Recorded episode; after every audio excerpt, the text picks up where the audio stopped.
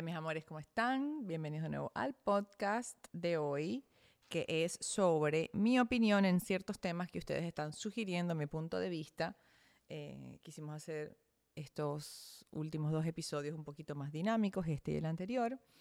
Eh, y bueno, luego regresamos a nuestra programación habitual, que es el de fitness y nutrición. Este, pero bueno, eh, quería mostrarles mi punto de vista en ciertos temas eh, y aquí tengo las que ustedes me sugirieron. Entonces vámonos rápido, de una vez, sin mucho preámbulo. la revolución de la glucosa, ¿o qué opinas de, de todo este método de controlar la glucosa en sangre para estar en forma y saludable. Bueno, es importante entender cómo funcionan las hormonas porque las hormonas están involucradas en absolutamente todo. Entonces, al controlar tus niveles de glucosa en sangre, tienes un mejor manejo de la insulina. Entonces, siento que eso es algo sumamente útil y positivo. Ahora, al final, como siempre les digo, más importante aún que eso son las calorías, sobre todo en el tema de estar en forma, ¿no? El balance energético. Pero tomar eso en consideración y a la misma vez tratar de tener un mejor manejo de glucosa en sangre también te puede dar eh, resultados eh, eficientes y beneficiosos. Cuando tienes un mejor manejo de la insulina, eh, es más fácil el manejo de la composición corporal, es más fácil también controlar el apetito, los niveles de energía. Entonces, bueno, hay ciertas estrategias que pueden ayudarte. Por ejemplo, comer fibra y proteína antes del carbohidrato, acompañar ciertas comidas con vinagre de manzana, este, nunca comer el carbohidrato solo, ciertas cositas que, que pueden ayudar. Puedo hacerles un video sobre eso. Este el manejo correcto de la insulina facilita la pérdida de grasa. No quiere decir que si no sigues estos métodos no vas a perder grasa. Sí, porque recuerden, las calorías son la reina. O sea, como que cuando hay un manejo de las calorías, vas a conseguir resultados para un lado o para el otro, ¿no? Bien sea si lo que quieres es aumento o déficit, pérdida o, o mantenerte, ¿no? Pero bueno, también hay otras estrategias que pueden ayudar a que el proceso sea quizás más rápido o más fácil, este, que te ayudan a cuidar tu salud en el proceso. Entonces, me parece que es algo positivo, no es algo que va que no, es algo que va a perjudicarte, es sencillamente comer de una forma estratégica que ayude a un mejor manejo a tus niveles de glucosa en sangre, porque todos los carbohidratos, una vez digeridos, van a tu sangre como azúcar, glucosa. Este, mientras mayor es la respuesta de glucosa, ya me estoy poniendo a ampliar demasiado el tema y dije que iba a hacer un video solo sobre eso, para tener más contenido. Pero bueno, cuando la respuesta de azúcar en sangre es más moderada, la respuesta de insulina también. De eso más o menos trata. Miren, me acaban de regañar porque estoy mirando mucho a la pantalla. Vamos a mirar al lente. Lo que pasa es que saben lo que sucede, que mirar al lente me hace sentir que estoy hablándole al vacío. O sea, cuando ustedes ven un video, no porque si te miro a ti, mis ojos se van para arriba. Es mentira, la camarógrafa. Mentira. Tengo que mirar esa lente, al objeto, que me hace sentir que estoy hablándole a la nada. Por lo menos cuando me miro a mí en la computadora, me estoy viendo a mí. Si las veo a ellas, también parece que estoy viendo para el limbo. Este, pero claro, yo tengo que mirar la lente para que ustedes sientan que los estoy mirando a ustedes a los ojos. Entonces vamos a procurar que así se mantenga. Eh, mi opinión o, mi punto de vista sobre la educación privada versus pública en los Estados Unidos, y con esto puedo hablar con propiedad porque he estado en los dos sistemas. Cuando nosotros llegamos a este país, Abril estaba en un colegio público. Era un colegio público que tenía un programa dual, cosa que me encantaba. Para entrar en ese programa dual tenías que hacer un examen y luego había una lotería y si quedaba, buenísimo. Y ese programa es hasta quinto grado, si no me equivoco, desde kinder. Y veían la mitad del día en español y la otra mitad del día en inglés. Abril aprendió a leer y escribir en los dos idiomas simultáneamente. Aquí las escuelas públicas, depende de dónde estén, aquí tienen como un puntaje, ¿no? Hay unas que son muy buenas y hay unas que no tanto. Este, Sophie está teniendo un brote de amor con una de las chicas y no sé si todo ese ruido se está escuchando. Bueno, eh, las escuelas públicas acá, hay unas que son muy buenas las privadas, y en los privados también, hay colegios privados buenos y hay colegios privados no tan buenos. Lo que sí siento es que los públicos pueden llegar a ser, dependiendo del colegio, un poco más exigentes, porque ellos tienen que mantener ese puntaje, y creo que ese puntaje está basado en los promedios del colegio, de notas. Eh, entonces se le exige mucho. Y claro, como tú no estás pagando, es como que ahí no tienes mucho voz ni voto en esos colegios, ¿no? Y les da, es una exigencia fuerte para los niños, muchas tareas. O sea, abril era como yo decía, Dios mío, ¿qué es esto? ¿Qué es esta cantidad de tarea? Em, eh, creo que le dan prioridad en las becas a los niños que vienen de colegios públicos. Este, es, una educación muy completa. Esa parte me gustaba. Eh, pero por otro lado, tú como papá no tienes, en el que yo estaba, por ejemplo, no tenías mucho acceso al colegio. Te invitaban en situaciones muy puntuales, tipo el Día de la Madre, eh, la graduación de grado y así. Como que no estabas, las dejabas en la puerta, las buscabas en la puerta. Como no tenías, no tenías mucho acceso a los profesores, como que todo era muy burocrático, ¿no? El colegio era muy grande, entonces yo sentía que estaba dejando Abril en, o una, una cosa que se me iba a perder, parecía una universidad. Este, el colegio privado, cuando Abril entró al colegio privado, Abril, vamos a suponer que en el colegio público ella era una estudiante de B. En el colegio privado es A, A+, alguna que otra B, pero, eh, o sea, como que se le hizo más fácil, no quiere decir que el colegio privado sea fácil, pero siento que es una educación, eh, en el que está ella ahorita, es una educación un poquito como más respetuosa con el niño, como más agradable, como que disfruta más el colegio, tiene tiempo para otras cosas también, para cultivar otras cosas, tiene más actividades extracurriculares. Este, entonces, bueno, en ese sentido me gusta también el colegio privado. Pero también hay colegios privados que son sumamente exigentes académicos, es que hay, niveles. En el colegio que ella está es más pequeño, es un colegio católico y toda la comunidad es latinoamericana. Y eso es lo que más me gusta. Porque en el colegio público no, había una mezcla de culturas que eso es chévere, pero uno también a veces se siente como, como, es como más fácil conectar con las mamás y hacer amistades con gente que es similar a ti, eso es naturaleza humana, sobre todo cuando estás nuevo en, un, en, un, en una ciudad, en un país. Este, y todas las mamás de las amigas de Abril hablan español, todas son o colombianas o venezolanas o ecuatorianas o mexicanas, o sea, como que, y ahí nos entendemos todas. Entonces, en este colegio yo la tengo que dejar en el salón, buscar en el salón, o sea, ahí no hay drop-off, pick-up, o sea, no es como que haces una fila y te la sacas, ah, tienes que bajarte, entrar.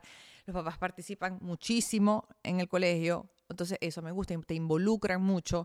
Em, y bueno, siento que con el tema de este país, de los shootings y las cosas, como que yo en el colegio público me da un poquito más de miedo porque era mucho más grande. Y había niños más grandes también allí. Siento que en este como más pequeño eh, me siento un poco más tranquila. No sé si es una falsa sensación de seguridad, pero así lo siento.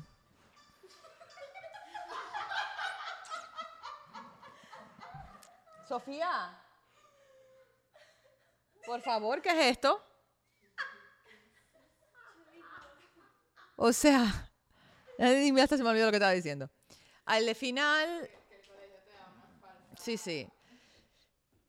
Siento que los dos tienen sus cosas, sus pros y sus contras, ambos. Eh, me, han gustado los dos sistemas. Siento que la escuela pública, si la escoges bien, puede ser muy buena.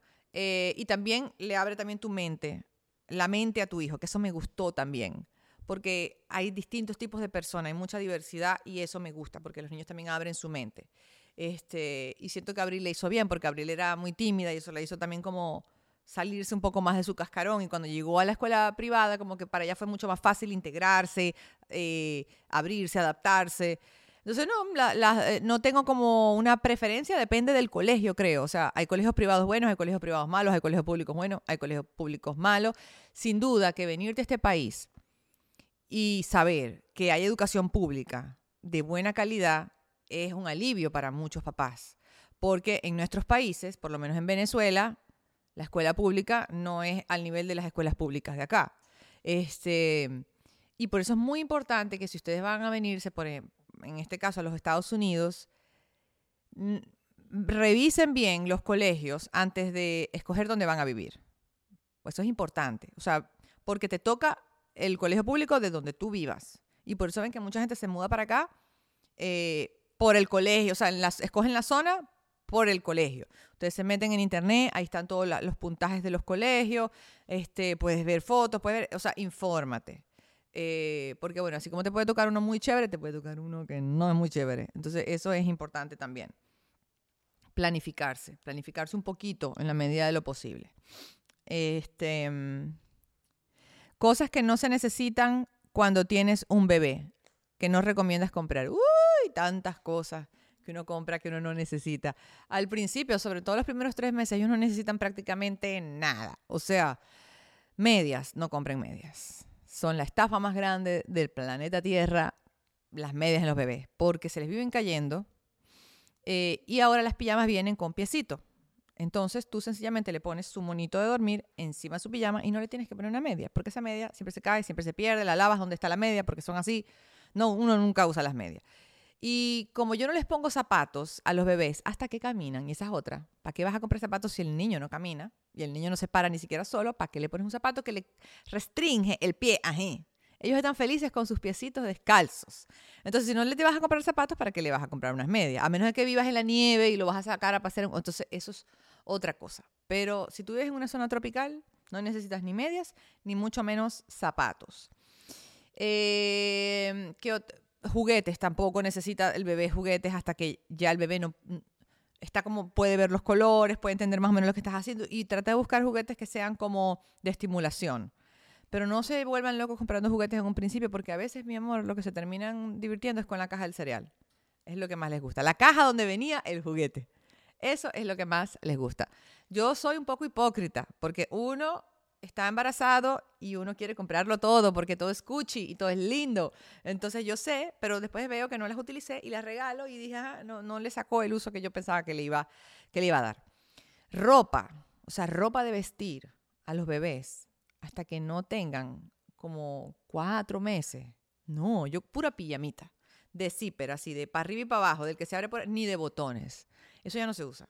O sea, tú no te vas a poner a las 3 de la mañana a cambiar un pañal y los botones que son sumamente odiosos. Cierre para arriba, cierre para abajo. Ya. Eh, y nada de ropa, porque pobres bebés ahí con unos blue y con unas bragas así, parecen unos, no se pueden ni mover. No, cómodos, así, monitos, ropita. A mí me echaban mucha vaina cuando Luna estaba bebé. Porque yo hice eso con Luna. Eso con Luna dije, pues yo, ¿para qué la voy a vestir si esa no sale de la casa, está conmigo aquí todo el día, que esté cómoda, pura pijama, pijama? Me decían, pero tú no viste a esa pobre muchacha, la pasa, pasa la mitad del día en pañales. Y yo, bueno, porque ella está divina en pañales, ella está gateando, tocan todo, la parte sensorial es sumamente importante. O sea, no, no hay que estarlos sobrevistiendo. La pobre Abril sí, pagué todas mis novatadas con Abril. La pobre Abril así sentadita gateando con unas gomas así, unos zapatos deportivos que no pesaban más que ella. Este, y aprendí, eso no es tan necesario. Las cobijas, sumamente innecesarias antes del año. Son peligrosas, las cobijas son súper peligrosas porque los bebés, hasta recién nacidos, se mueven mucho las manitos. Y esas cobijas no pesan nada. Entonces ellos de repente hacen así, se la ponen en la cara y se pueden ahogar. Entonces por eso es que cuando uno tiene un bebé, uno lo tiene que vestir en capas. Uno le pone varias capas de ropa y estos saquitos de dormir que los meten como en una bolsita con un cierre y es como una cobija, pero, pero cierre, o sea, como traje. Entonces no se lo van a poner sobre la cara. Resistan la tentación, no le hagan caso a su abuela, a su madre o a su suegra. Mami me dice, Sacha, ¿tú dormías en una bacinet? Y yo te ponía una cobija aquí y otra cobija acá y otra bien apretada aquí. Y yo le dije, gracias a Dios que mi ángel de la guarda me cuidó todas esas noches porque si no, no estaría aquí el día de hoy. y antes no habían asientos para los carros, car seat, y hoy en día sí. ¿Qué sí necesitas? Porque decirte que no necesitas es como que me voy, me voy a dispersa. El asiento del carro, si vas a, para sacarlo del hospital sí o sí lo tienes que tener en ese asientico del carro. Eh, y vas a manejar con tu bebé, necesitas el asiento del carro. El coche, un coche cómodo donde el bebé pueda dormir. Hay unos que les puedes poner como un bacinet los primeros tres meses, que es como totalmente plano, que así es seguro. Eh, no dejen dormir nunca a sus bebés en las mecedoras, por favor. Es muy peligroso. Yo sé que uno está totalmente sleep deprived, uno no duerme y uno quiere que se duerman a toda costa y tú los metes en esos columpios y ellos se duermen y tú dices, no lo quiero despertar. Pero ellos necesitan tener la vía aérea así, abierta. Y en esas sillitas ellos hacen esto. Y esto a veces hace, el bebé deja de respirar y tú no te diste ni cuenta. Y lamentándolo mucho, hay muchos bebés que se han muerto así porque los dejan dormidos en estas posiciones encorvadas y dejan de respirar. Entonces, no los dejes dormir ahí, en totalmente plano. Que si es un coche que es totalmente plano o en la, en la cuna, y si el bebé se quedó dormido en el coche y el coche no es plano, sácalo del coche y acuéstalo en la cuna. Te lo recomiendo. Ese, ese es mi consejo del día. Este, ¿Qué otra cosa? No compres la silla de comer, ni las cucharitas, ni los platitos, hasta que el bebé no tenga seis meses para comer porque uno quiere comprar todo una vez. No, espera, no es el momento. Toalla, es una buena toalla. O sea, no, no compren esas toallitas, compren una que diga XL en Amazon, así, grande, que lo agarran, lo envuelven y se seca rápido. Su, su, su, como su poncherita para bañarlo, chiquitita, no tiene que ser gran cosa. Yo compro las Fisher Price, que son buenísimas, unas jarritas para echárselas en la cabeza. Si le van a dar chupones, que sean ortopédicos, de estos que son de 0 a 6 meses y no se los cambies nunca. O sea, no, no es que ahora el bebé tiene 8 meses y le voy a comprar los de 6 a 12, porque eso les puede afectar la dentadura cuando, cuando le van dando chupones más grandes, más grandes. Déjenle siempre el chiquitito. Sus teteros, si no va a tomar pecho. Eh, ¿Qué más? Es a donde va a dormir, cuna o bacinet, su ropita. Y la verdad que en un inicio no necesitas más nada. O sea, no necesitas más nada. O sea, al principio ya la cosa se va complicando después. Dígame cuando ellos mismos empiezan a pedir. Ahí, bueno. Ahí, ahí la cosa. Eh, YouTube no es un buen, un buen consejero para los niños. Empiezan a descubrir todos los juguetes que existen, van a existir en el planeta Tierra. ¿Qué opinas de tener una opinión sobre todo? Opino que es verdad. A mí me piden la opinión sobre algunas cosas que no la voy a dar porque no tengo como una respuesta concisa. Hay muchas cosas en las que yo estoy como en el medio. Entonces a la gente no le gustan las opiniones tibias. La gente siempre quiere que tú les des una opinión así, concreta, blanca o negra. Y cuando yo tengo una opinión que está en el medio, es como que, ay, no, ¿para qué voy a entrar yo en estas aguas turbias? No quiero que me revuelque una ola. No, uno no tiene que opinar de todo. Hay cosas en las que quizás no, no me compete a mí opinar porque no es mi especialidad y voy a hablar desde la ignorancia y entonces tampoco quiero emitir una opinión allí que, que es incorrecta. Entonces a veces es mejor no opinar cuando uno no está 100% seguro de lo que va a decir. Sobre la cirugía bariátrica también me preguntaron mucho qué opino. Bariátrica, bariátrica. Bueno, yo opino que cada quien, ¿cómo que dice? Cada quien el culo un florero. ¿Cómo es que es el, el dicho? Eso, cada quien hace de su culo un florero. Yo no conozco la vida de la otra persona como para saber si esa decisión fue correcta o no. De repente esa persona trató de agotar todas las otras vías eh, no invasivas y no le funcionó y siente que esta es su, su forma. Siento que si vas a tomar esa decisión, es importante que primero estés mentalmente en el momento correcto, que, que aprendas a comer, que, primero trates de cambiar hábitos, de modificar hábitos, para que cuando lo hagas, eh, no sea, estés preparado para, para llevar este nuevo estilo de vida y mantener esos resultados. Crianza de los hijos cuando papá y mamá lo hacen diferente y no logran ponerse de acuerdo. Bueno, miren, cuando yo era novia de Andy, él me dijo, cuando nosotros tengamos hijos, yo, yo quiero que ellas sean igualitas a ti. Eso me lo decía de novia, porque ya hoy de esposa me dice, pero tú no eras así. pero de novia, él me decía, yo quiero que sean así, igualitas a ti, que piensen como tú, que se comporten como tú, que sean como tú, así como que entonces yo voy a confiar plenamente en ti. Y sí es un poco así, como que él me deja eh, como marcar pauta en muchas cosas, pero también a veces me lleva a la contraria en otras y a veces me lo hace en frente de las niñas, cosa que eso a veces genera discusiones eh, posteriormente. Eh, entonces sí, el tema de la educación es diferente, es difícil porque todos venimos criados de forma distinta. O sea, a mí me criaron diferente que a él y uno, aunque no quiera, siempre va a traer eso a la mesa. Y eso es importante a la hora que vas a escoger la pareja, si vas a decidir eh, formar una familia con esa persona, es importante que te caiga bien la persona y te gusten los valores de esa persona y porque ya tú más o menos la conoces, porque aunque tú crees que no te casas con la familia, sí te casas un poco con la familia y eso va a venir al juego. Entonces, no te dejes llevar nada más por las mariposas de la barriga, o sea, piensa también un poquito con la cabeza con quién vas a formar una familia. Y yo sabía que Andy y yo teníamos una crianza si bien distinta, muy similar y compartimos muchos valores. Entonces, eso para mí fue suficiente. En la cotidianidad, sí, a veces hay roces. Que si yo dije que no y él dice que sí. Que si yo me parece que todavía no es el momento y él piensa que sí es el momento. Que así no se quema. Siempre y cuando se converse, no enfrente de los hijos, todo bien. Pero a veces a él se le olvida eso y me dice a veces las cosas como que, ay, pero ¿por qué? No con cosas grandes, pero con cosas chiquitas, como que una, mami, pero puedo, no sé, puedo ver una película más y yo, Lunita, ya es hora de dormir, es tarde, Andy, ay, pero una, un ratico más, ¿qué tiene de malo? Oye, él cree que él desde el bando de ellos, ¿no? Y yo soy la bruja. Entonces siempre tengo que ser yo la que dice, es tarde y mañana no te vas a poder despertar. Entonces Andy, bueno, tu mamá dice que no, anda, y a veces cuando las niñas están así como revolucionadas, Andy empieza, Sasha, mira que aquí no sé cómo controlar esa situación. Y yo el otro día le dije, ¿sabes qué? Contrólala tú. Yo no estaba aquí para ver qué fue lo que pasó, Porque me, me, él me utiliza, ¿sabes? Como cuando tienes un perro así de guardián, ¡guau! Me suelta. Y después dicen, ok, tú eres muy jodida. Y yo, no, pero es que me van a volver loca. O sea, tengo que ser la jodida cuando tú quieres que yo sea la jodida o soy la jodida siempre. ¿Cómo es la cosa entonces? No me busquen ese tema porque Andy no está aquí para defenderse. Este, a ver.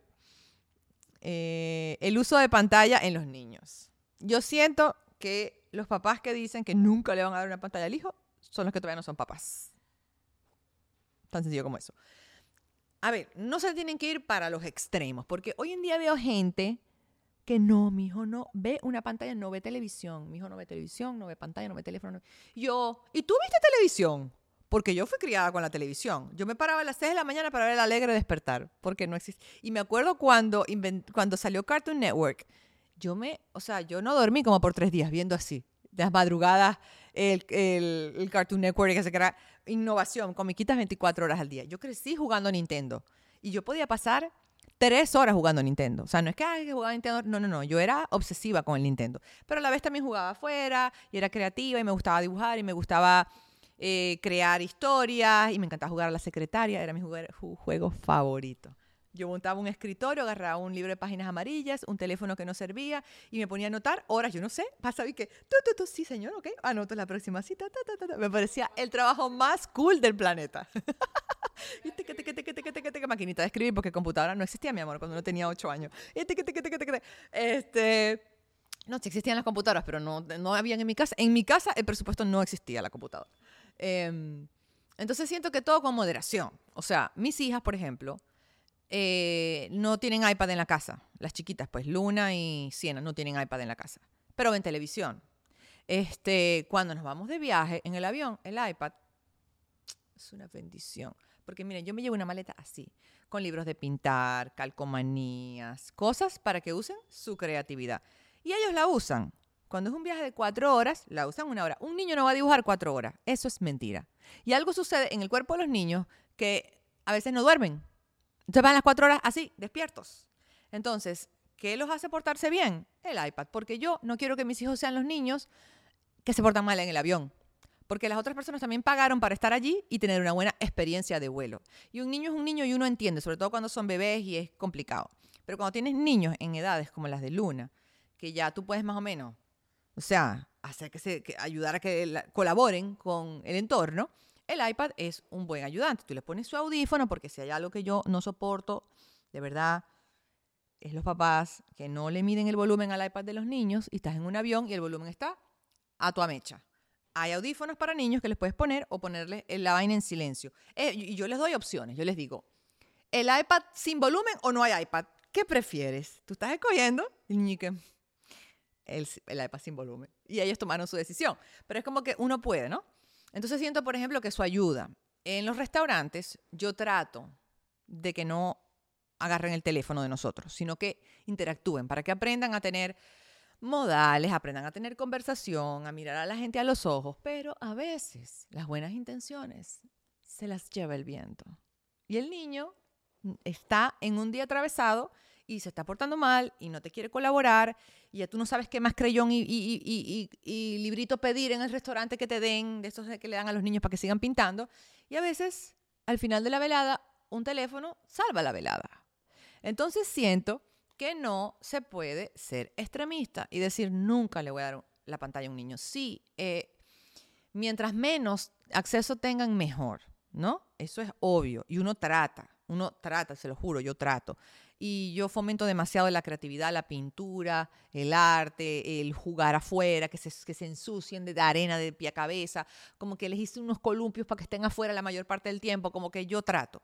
Pero hay momentos en el que el iPad me salva la vida y estoy muy agradecida por la tecnología hoy en día. Eso es todo lo que tengo que decir al respecto. Polémica. El cuerpo se cura solo con pensamientos positivos. Yo no sabía que esto era una polémica. Yo nunca había escuchado sobre esto, ¿sí? Miren.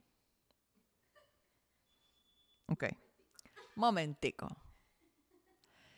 No he leído mucho sobre esto y aquí vamos a, pecar de, voy a opinar, a lo mejor no debería opinar. La medicina ha avanzado demasiado y las tasas de mortalidad han bajado por algo, porque la medicina hace maravillas. Ahora, tener el mindset correcto, por supuesto que te va a ayudar, nunca va a restar, ¿ok? Entonces sí siento que es una suma de cosas y, y sí siento que la mente es muy poderosa y todavía no hemos ni descubierto hasta dónde podemos ser capaces de llegar, ¿no? Entonces no está de más, no lo descarto, no descarto que eso tenga un cambio importante y que contribuya a que una persona mejore sus resultados, ¿no?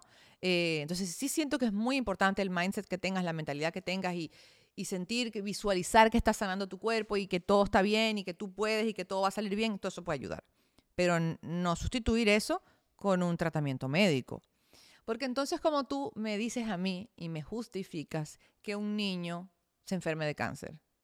O sea, ¿qué más positivo y, y bello y, y, y, noble que un niño? Que un niño nunca piensa que algo malo le va a pasar.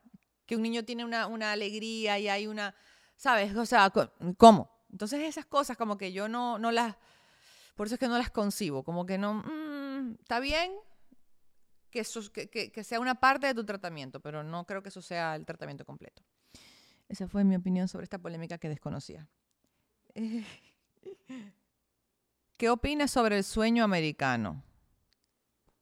No tengo una opinión muy definida sobre esto, pero Estados Unidos es un país que te puede dar muy buenas oportunidades. Tienes que venir acá entendiendo que esto es un sistema diferente, adaptándote al sistema de este país, eh, pero aquí si te va bien, te puede ir muy bien.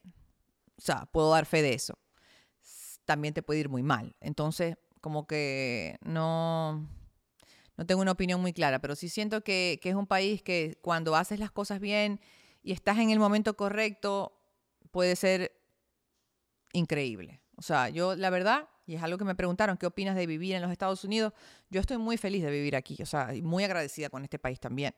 Este, me costó un poquito en un inicio adaptarme al sistema, a la forma de vida aquí, eh, pero soy muy feliz. Este, ahora, es distinto a nuestros países, es otra cultura, eh, también hay mezclas de cultura. Em, Extraño también la forma en la que vivía en Venezuela muchísimo. O sea, como que me gusta vivir acá, pero en un sueño ideal me gustaría estar en Venezuela y que todo allá funcionara como tiene que funcionar y yo pudiera hacer lo que hago desde allá y como que esa utopía, ¿no? Este, ya mi trabajo me tiene muy arraigada aquí, muy acentuada aquí, todo está aquí en los Estados Unidos.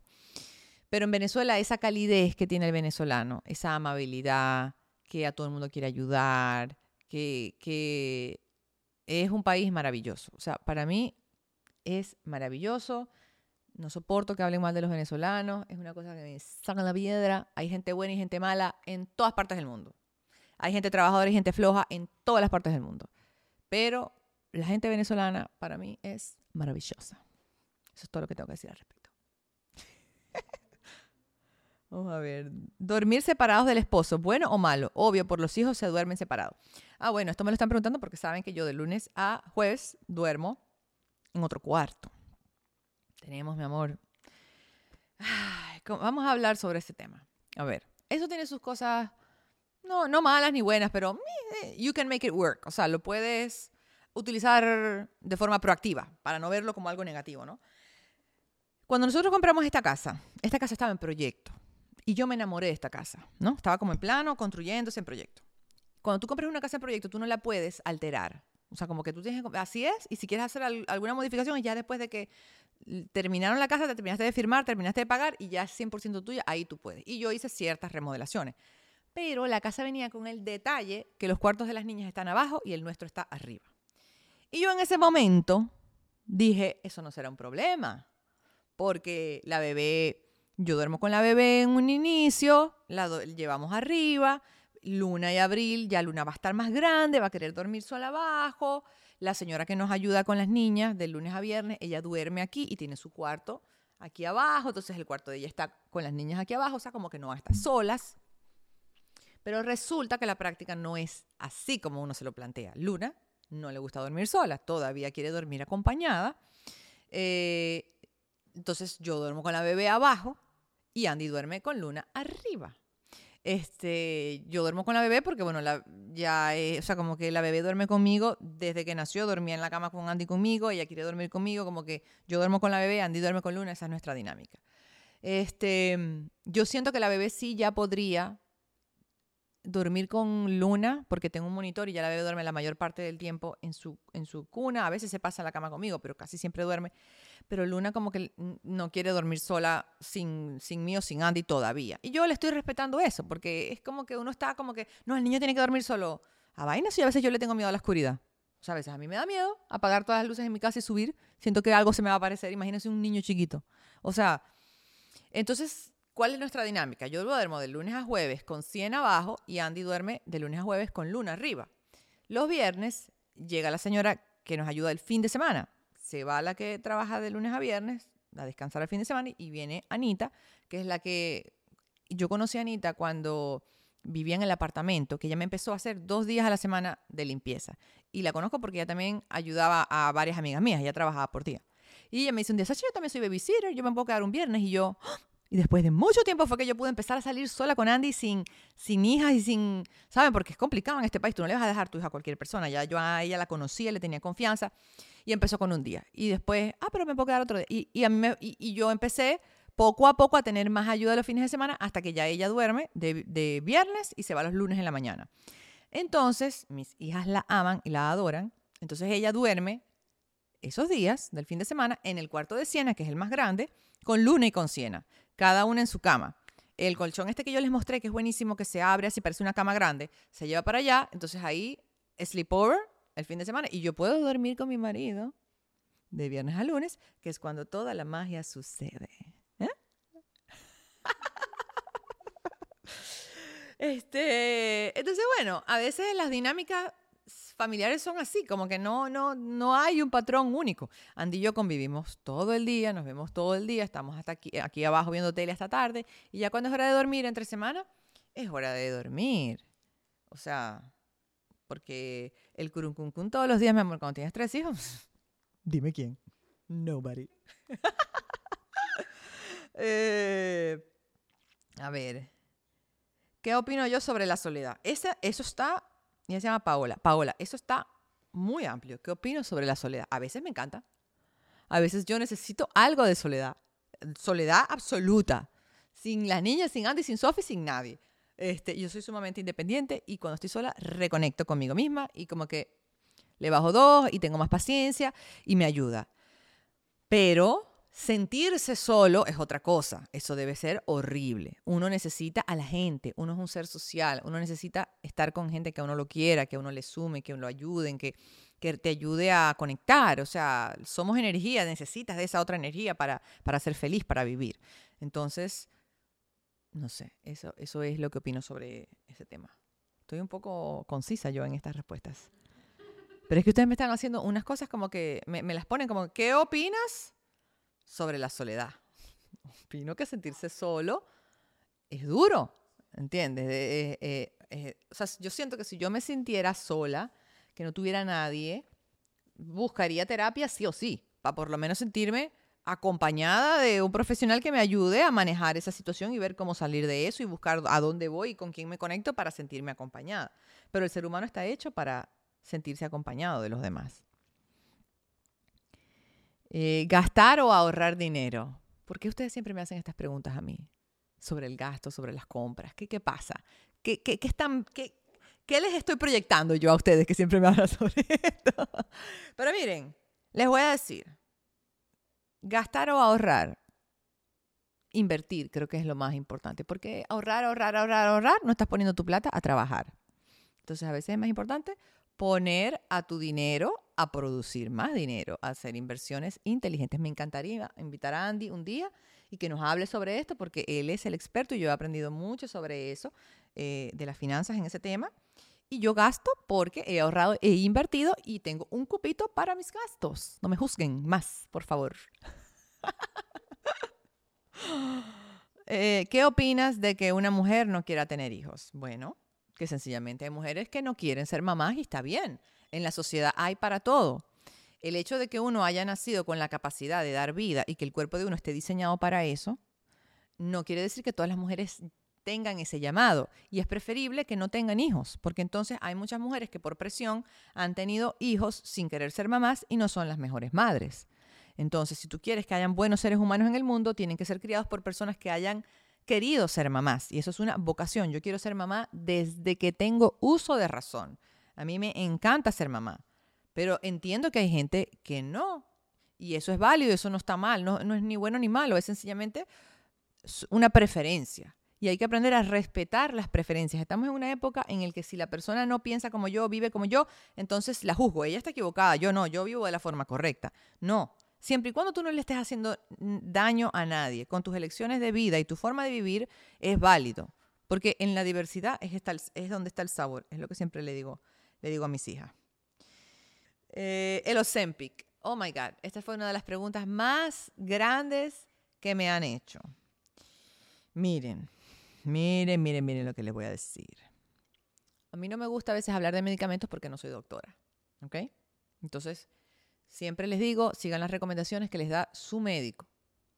Eh, pero hay gente que es un poco sinvergüenza, que no tiene, cumple con el perfil del medicamento. ¿Ok? Que están cansados de tener que, bueno, hacer la dieta como es y el entrenamiento y quiero esto que me quite el hambre y que me ayude. Todo tiene efectos secundarios en cuanto a los medicamentos, siempre hay efectos secundarios y estos investiguen bien, pueden ser bien fuertes los, los efectos secundarios. Este, siento que si eres una persona que tiene diabetes tipo 2 y tu doctor te lo mandó, está todo bien. Siento que es un medicamento que ha ayudado a mucha gente. Este, pero hay gente que no lo necesita, se lo está tomando, entonces aparte le quita el cupo, por así decirlo, a quien sí realmente lo necesita.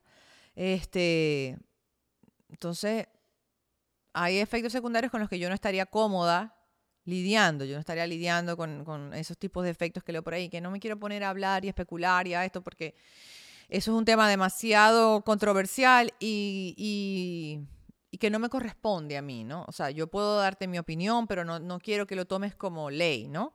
Eh, lo más importante es lo que te diga tu médico, pero si tú eres una persona que lo que tienes son unos kilitos extra y que te los quieres quitar y lo que quieres es que se te quite el hambre, no es el medicamento para ti. O sea, eso es un medicamento y que en el momento en el que lo dejas, el apetito vuelve a la normalidad, todo vuelve a la normalidad. Si tú no corregiste hábitos, vas a tener un efecto rebote importante. Este, entonces, bueno, eso, esa es mi opinión con respecto a eso. ¿Tiene algo de malo que un nutricionista está subido de peso? Bueno, no, no es, no es nada de malo, o sea, son seres humanos, o sea, tienen que humanizar a la gente. Eh, una persona puede tener sobrepeso por múltiples razones, eh, porque está en un momento de su vida en el que cuidarse no es una prioridad, porque es así, porque pasan cosas que a veces uno se descuida, porque tiene un problema hormonal, porque qué sé yo. O sea, hay tantas cosas que pueden estar sucediendo. Eso no quiere decir que sus conocimientos hayan cambiado. Puede ser una, una persona sumamente capaz y profesional y preparada y te puede dar una super guía a nivel nutricional. Ahora, si tú estás buscando un nutricionista para que también sea tu rol aspiracional y motivacional, entonces es otra cosa. Entonces, bueno, pero, pero yo no lo veo así. Yo veo que hay mucha gente profesional súper buena que de repente no está en su, como que no tiene esa forma corporal que ustedes esperan que debe tener, pero no descarto que, que haga muy bien su trabajo. Entonces no, no, siento que necesariamente una persona que sea nutricionista tiene que estar en forma. Sé que para muchas personas tiene que existir es, esa dualidad, ¿no? Que el nutricionista esté fit porque entonces él está aplicando lo que... Ustedes no se han ido a hacer las manos con una manicurista y la manicurista tiene las manos hechas un desastre. Eso es así, o sea, cacerrero cuchillo de palo. Eso pasa en muchas cosas. O sea, dejen de estar juzgando a la gente por cómo la ven. O sea, siéntense, escúchenla, hagan preguntas, porque hay muchos nutricionistas que también están en forma, pero no es el mejor profesional y no están dedicados a sus pacientes, entonces juzguen a la gente por su trabajo, por lo que dicen, por su experiencia y no por cómo se ven. Queremos juzgar siempre a la gente por cómo se ve. Pensamos que si se ve así es porque es asado. No. ¿Qué opino sobre el pretty privilege? O sea, el privilegio de ser bonito. Bueno, hay distintos tipos de privilegios en el mundo, ¿no? Y como en todo, todo viene con sus fortalezas y con sus pros y sus contras, con sus fortalezas y sus debilidades. Por un lado, sí, verte de determinada manera podría abrirte puertas, pero al mismo tiempo te puede cerrar otras, porque a veces a la gente que es muy bonita, entonces no se la toman tan en serio. Y la estereotipan, ¿no? Eh, ah, que la rubia tonta. Ah, que no sé qué. O sea, como que porque creen que la gente que es bonita no cultiva otras cosas. Y no es así. Entonces, como que siempre van a haber privilegios en todos los sentidos de uno o de otro, el privilegio de ser hombre, el privilegio de ser bonita, el privilegio de esto, lo otro. Sí. Pero si tú no eres una persona que sabe aprovechar oportunidades, que no eres una persona que de verdad se enfoca y persigue lo que quiere, eso no te va a servir de nada.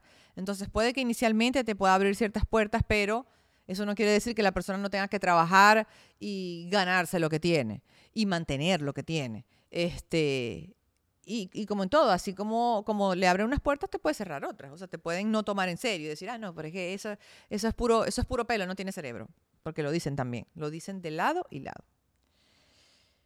Em, ¿Qué opino sobre la reencarnación? Bueno, yo soy católica y yo no debería creer en la reencarnación. Pero a veces me parece divertido explorar esa idea.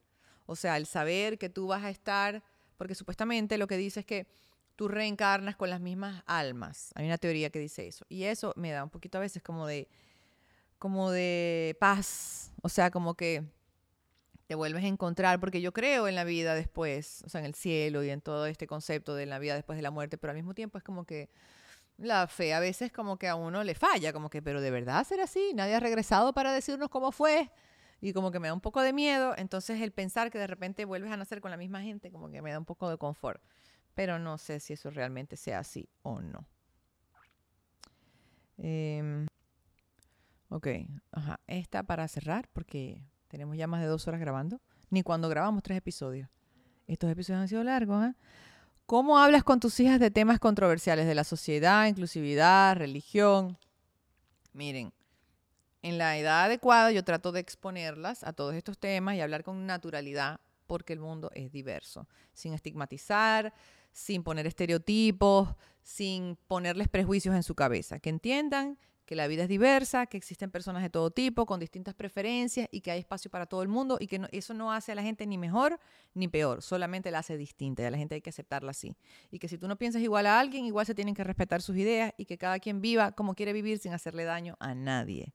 O sea, yo estoy de tanto prejuicio, que hay, que tú eres bueno, que tú eres malo, que tú entres en esta casilla y tú entras en esta casilla. O sea, dejen de encasillar a la gente en una cajita y dejen que cada quien viva. Vivan y dejen vivir. Dejen ser a los demás felices como quieran ser felices, sin estar ustedes opinando, criticando, juzgando y señalando.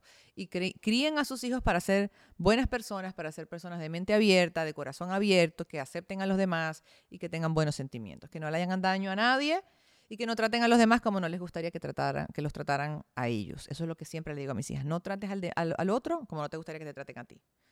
Y listo, el pollo se acabó. Eso fue todo por hoy. Espero que les haya gustado este episodio. Volvemos a contenido un poco más, un poco más fitness, un poco más profesional en los próximos episodios porque he hablado hasta por los codos en estos últimos dos episodios de cosas. Digo mucho y no digo nada. Espero que les haya gustado. Los quiero mucho. Un besito. Bye.